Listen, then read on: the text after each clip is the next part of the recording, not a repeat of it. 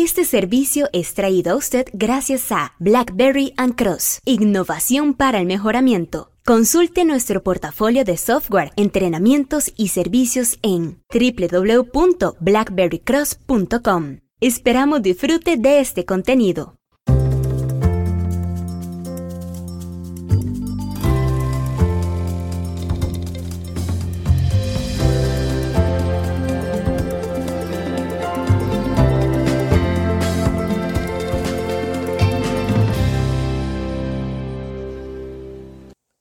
Mucho de todo esto suele parecerme muy freak.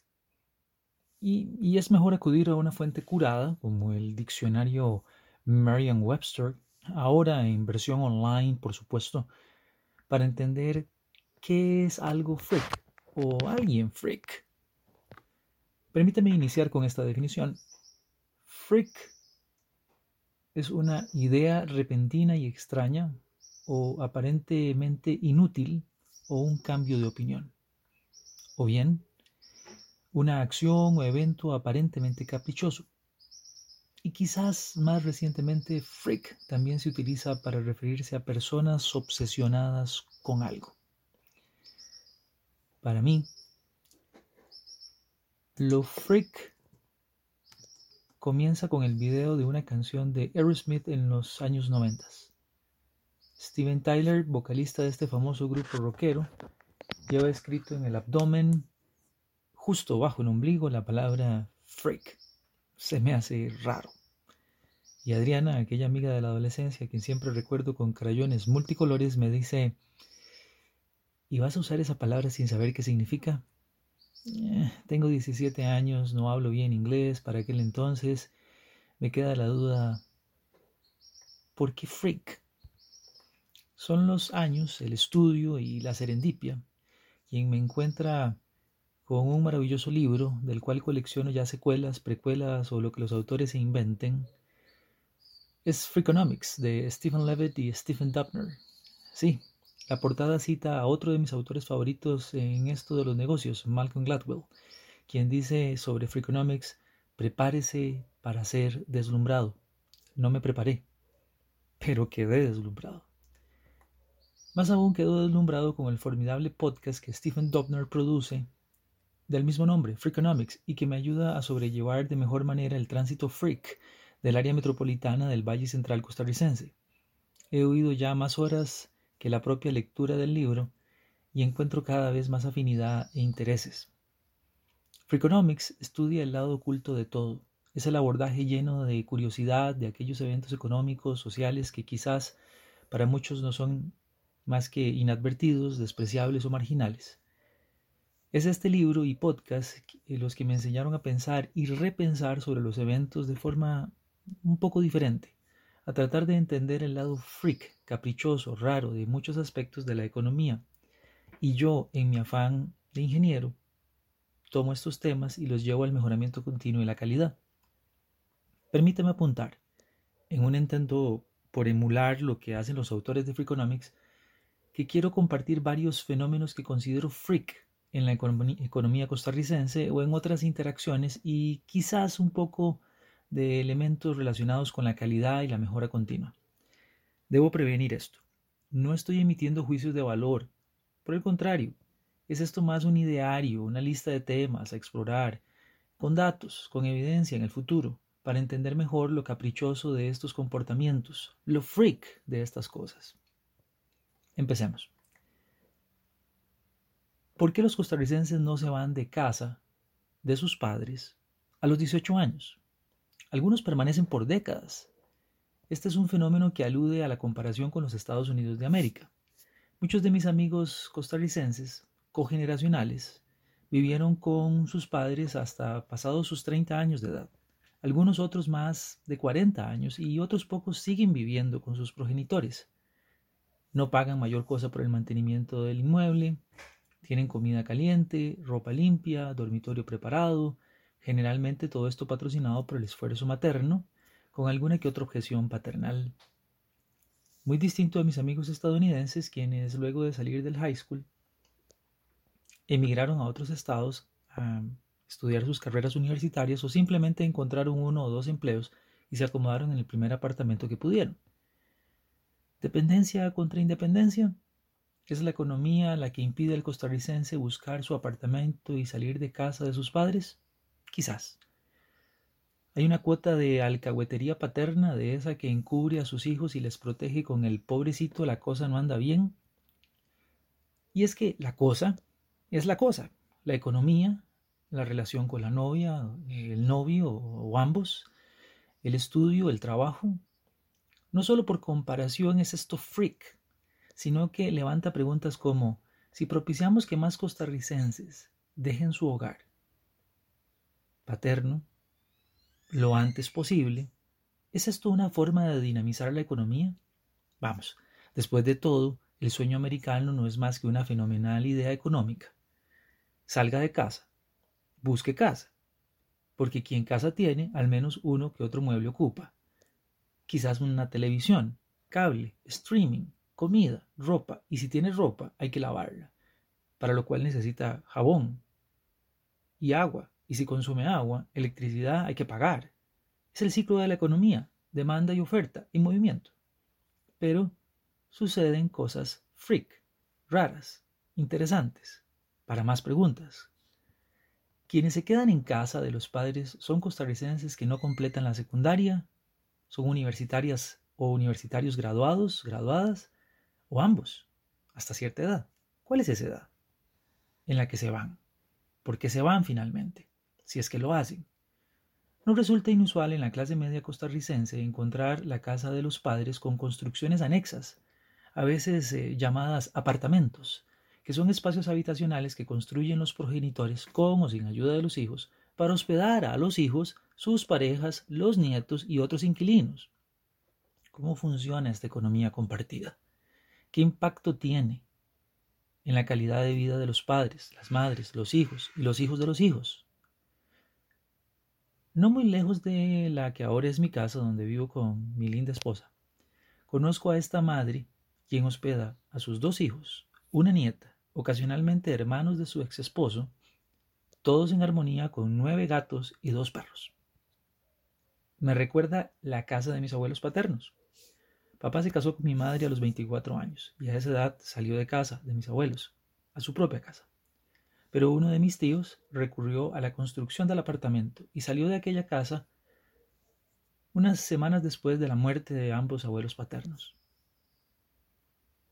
Salió ese tío con cuatro hijos, una esposa y todos los chunches, como decimos en Costa Rica, todas las cosas que tenía. ¿Es esto contraproducente para la economía? ¿Es en todo caso una respuesta natural de sobrevivencia económica y hay muchos casos más, como los niños boomerang en Estados Unidos o las abuelas que son mamás y niñeras de sus nietos, delincuentes auspiciados por padres que se hacen de la vista gorda o vuelven cómplices a vivir en casa. El tema da para estudiar, platicar y explorar, sin dejar de lado que la calidad y el mejoramiento de la sociedad quizás deba escudriñar más este fenómeno y diseñar los ajustes que permitan aprovecharlo o corregirlo. Mi siguiente tema freak ha sido o ha estado en la palestra del conversatorio costarricense algunas veces, un poco más en los últimos años. ¿Es negocio ser empleado público? No hay nada de malo en ser empleado público, aclaremos esto. Lo interesante, lo freak, son las inequidades y algunas manifestaciones tangibles de estas diferencias en el sector privado. No hablemos de privilegios, sino de cómo esos beneficios laborales se traducen en otras cosas. Tengo un colega que trabaja para Amazon.com, la enorme, gigante empresa de ventas por Internet y mucho más. Este amigo y otros amigos, tras pocos años, creo que cinco años de trabajar en esta empresa, han vendido las acciones que el empleador les dio como beneficio y muchos, muchos son millonarios a escala de los Estados Unidos.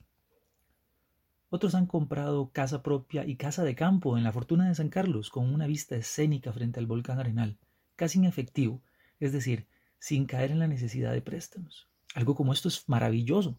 Usted trabaja mientras los beneficios del empleador en retribución por su trabajo le permiten amasar una fortuna para irse a vivir, bueno, a la fortuna. Aunque la verdad casi todos rentan la casa en Airbnb. Vamos, tan solo tienen 35 años.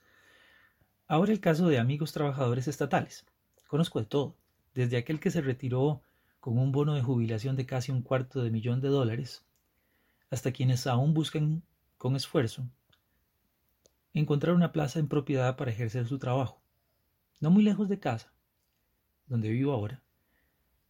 Los vecinos llaman a cierta parte del vecindario la zona estatal. Son casas grandes, lujosas, con espacios para estacionar hasta cuatro automóviles, y es llamada así la zona estatal porque muchos saben que los dueños de esas casas son todos trabajadores del Estado, empleados públicos. Pero hay un grupo además que vive otra realidad, una especie de tercera Costa Rica, que es el empleado privado que no trabaja en amazon.com ni en ninguna multinacional. Este es un personaje que no vive en enormes casas pagadas por salarios de empleo público, sino que alquila, renta y a lo mejor si conoce la fortuna de San Carlos en una excursión ahorrando para irse a las aguas termales.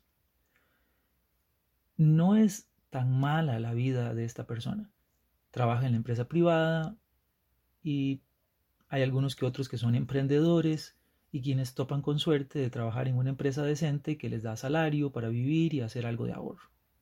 Este grupo no tiene privilegios que le permitan un retiro millonario ni recibir acciones que pueda cambiar en Wall Street.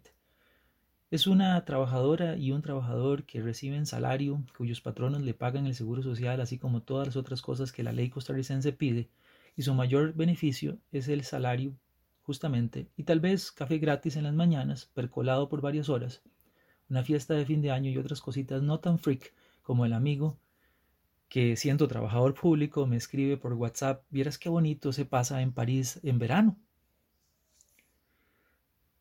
Más cercano, también veo al trabajador de la Cuarta Costa Rica, lo que llamo yo la Cuarta Costa Rica. Otro personaje, el que vive en la informalidad, por decisión o porque él o ella llaman a esto destino. No tiene trabajo. Y cuando encuentra alguno que otro patrono, resulta ser un pillo que ilegalmente no le paga sus derechos laborales, así que decide mejor trabajar, entre comillas, en lo propio. Son algunos de estos costarricenses de la Cuarta Costa Rica informales, vendedores de frutas en las esquinas, albañiles, peluqueros, conductores de Uber. Los hay. Todo esto me resulta, me resulta freak. Es la economía. Saldrán los socialistas, los comunistas, los neoliberales, los neopentecostales y otros a explicar estas cosas. Para mí, desde la perspectiva más freakonomics, con un tinte tirando hacia la calidad, lo que me ocupa es entender cómo este enredo socioeconómico termina por afectar la calidad de vida de todos, termina por afectar la delincuencia, termina por afectar la convivencia. Estamos cada vez más cerca de una Costa Rica, de múltiples Costa Rica y de sálvese quien pueda. Termino con otro tema freak, para solo luego darme a enlistar algunas ideas. Si usted estornuda, ¿qué le responde un costarricense? Salud. Y si estornuda tres veces seguidas, salud, dinero y amor. Y lo freak de esto lleva a pensar en las calidades del costarricense para explotar económicamente elementos de la idiosincrasia. Ya Costa Rica es un caso freak, un país que se declara verde, ecológico, con buenas cosas, pero con enormes y profundas contradicciones. Es el país del 99% de energía limpia, con la cuenca, el río más sucio de América Central y por lo tanto en el top mundial. Costa Rica es freak desde 1948 o antes por su abordaje pacifista, sin ejército y muchas escuelas, muchas secundarias y universidades. Un país freak del ecoturismo que aún debe mejorar mucho más. Le cuento una anécdota. De viaje por un país del Caribe me llevaron a un tour. Me gusta hacer hiking. No tanto montar a caballo. Insistí en caminar. Los organizadores del tour insistieron en que la jornada era a caballo y ahí estaba yo a caballo, a jamelgo, sin casco, sin seguros y con el hospital más cercano a cuatro horas. No pasó nada, gracias a Dios. De regreso en Costa Rica, en un parque nacional, me encuentro asediado por decenas de guías turísticos, quienes por 20 dólares me hacen el recorrido en el parque nacional. Uno de ellos me llama la atención, es un guía que se me aproxima vestido como el mejor hiker, con las mejores marcas de ropa. Tiene telescopio, binoculares, un iPad guía de ornitología y un carnet del Instituto Costarricense de Turismo que lo valida como guía autorizado. Aprendí mucho ese día. Pero Costa Rica es también como mi gira por el Caribe, esa gira equina que le contaba. La calidad de los servicios turísticos se improvisa, se violenta en ocasiones. Desastres han ocurrido ya, fatalidades lamentablemente. Si es la economía verde tan rentable para el país, ¿por qué no hay una dedicación de recursos a la estandarización? ¿Sufre Costa Rica de un fenómeno como el de las réplicas chinas de bolsos de marcas eh, famosas o relojes ultrafinos? Es decir, al ser tan buen negocio el turismo, entonces surge la piratería turística. ¿Cómo termina esta piratería, informalidad o falta de estandarización afectando la imagen, la buena imagen freak de un país pura vida, tuanis, de gente amable y cortés que siempre dice buenos días, con mucho gusto, estamos para servirle? La calidad y el mejoramiento de los servicios turísticos depende de la idiosincrasia como fundamento, pero resulta freak que esta mega industria no sea tan regulada como otras. ¿Por qué? ¿Acaso la experiencia del cliente no puede ser afectada? Claro está que el ecoturismo, sobre todo el turismo de aventura, puede llevar a grandes experiencias y acercar a la muerte, así como un dispositivo médico mal manufacturado también puede matar. Más estándares de calidad para el mejoramiento continuo o bien usar modelos existentes para la industria. Si se hace esto de estandarizar, ¿dejaría de ser rentable el ecoturismo? Pero mejor aún, preguntémonos, ¿qué busca el turista? He aquí otro punto freak. No es Costa Rica solo el destino de extranjeros que deciden retirarse y comprar propiedades en la zona del, del mundo llamada Costa Rica y esta parte tropical, promoviendo lo que llamaremos gentrificación y que luego hablaremos en otro momento. Ni es solo el destino Costa Rica de surfers o familias que quieren pasar un buen rato en el trópico. También hay turismo sexual, ilegal, pero que es real y que de alguna forma u otra por algún motivo convive en la economía y está ahí, porque usted sabe que está ahí. Y que se mezcla con el turismo de negocios. Y a la vez, ¿por qué no hay turismo gastronómico? ¿Por qué no es Costa Rica el Perú de América Central? Otro Perú culinario. Es un tema freak. Pura vida para estudiar. Y luego mejor emprender acciones que mejoren la calidad de vida de muchos. Leyendo Freakonomics y oyendo el podcast del mismo nombre, no puedo terminar sin enumerar algunos temas controversiales que quizás usted quiera discutir conmigo y sobre todo accionar para lograr algunas mejoras. Me permito enlistar algunos. Por ejemplo, legalizar o no el consumo de marihuana. Hmm. Usar drogas psicodélicas en microdosis para el tratamiento de enfermedades mentales. Prostitución legalizada y por lo tanto que paga impuestos y tiene planes de retiro. ¿Qué hacemos verdaderamente para lograr esto de Costa Rica como destino gastronómico de América? Teniendo ya a México y a Perú como líderes. ¿Será que podemos cobrar por la basura, cobrar por kilo de basura que usted saca al basurero? ¿Podría esto invitar a no generar tanta basura o sería un desastre para el consumo? Freakonomics, como libro y como podcast, me ha enseñado a tener un interés en la economía freak. Y entonces, como todo buen libro, le guardo aprecio. Quizás más aún cuando me encuentro tratando de entender el lado freak de muchas cosas. ¿No le pasa a usted igual? Le invito a que sigamos platicando. Puede encontrar más información sobre temas freak en nuestro blog en BlackBerry Cross, que es i4is.blackberrycross.com. Muchas gracias y hasta la próxima.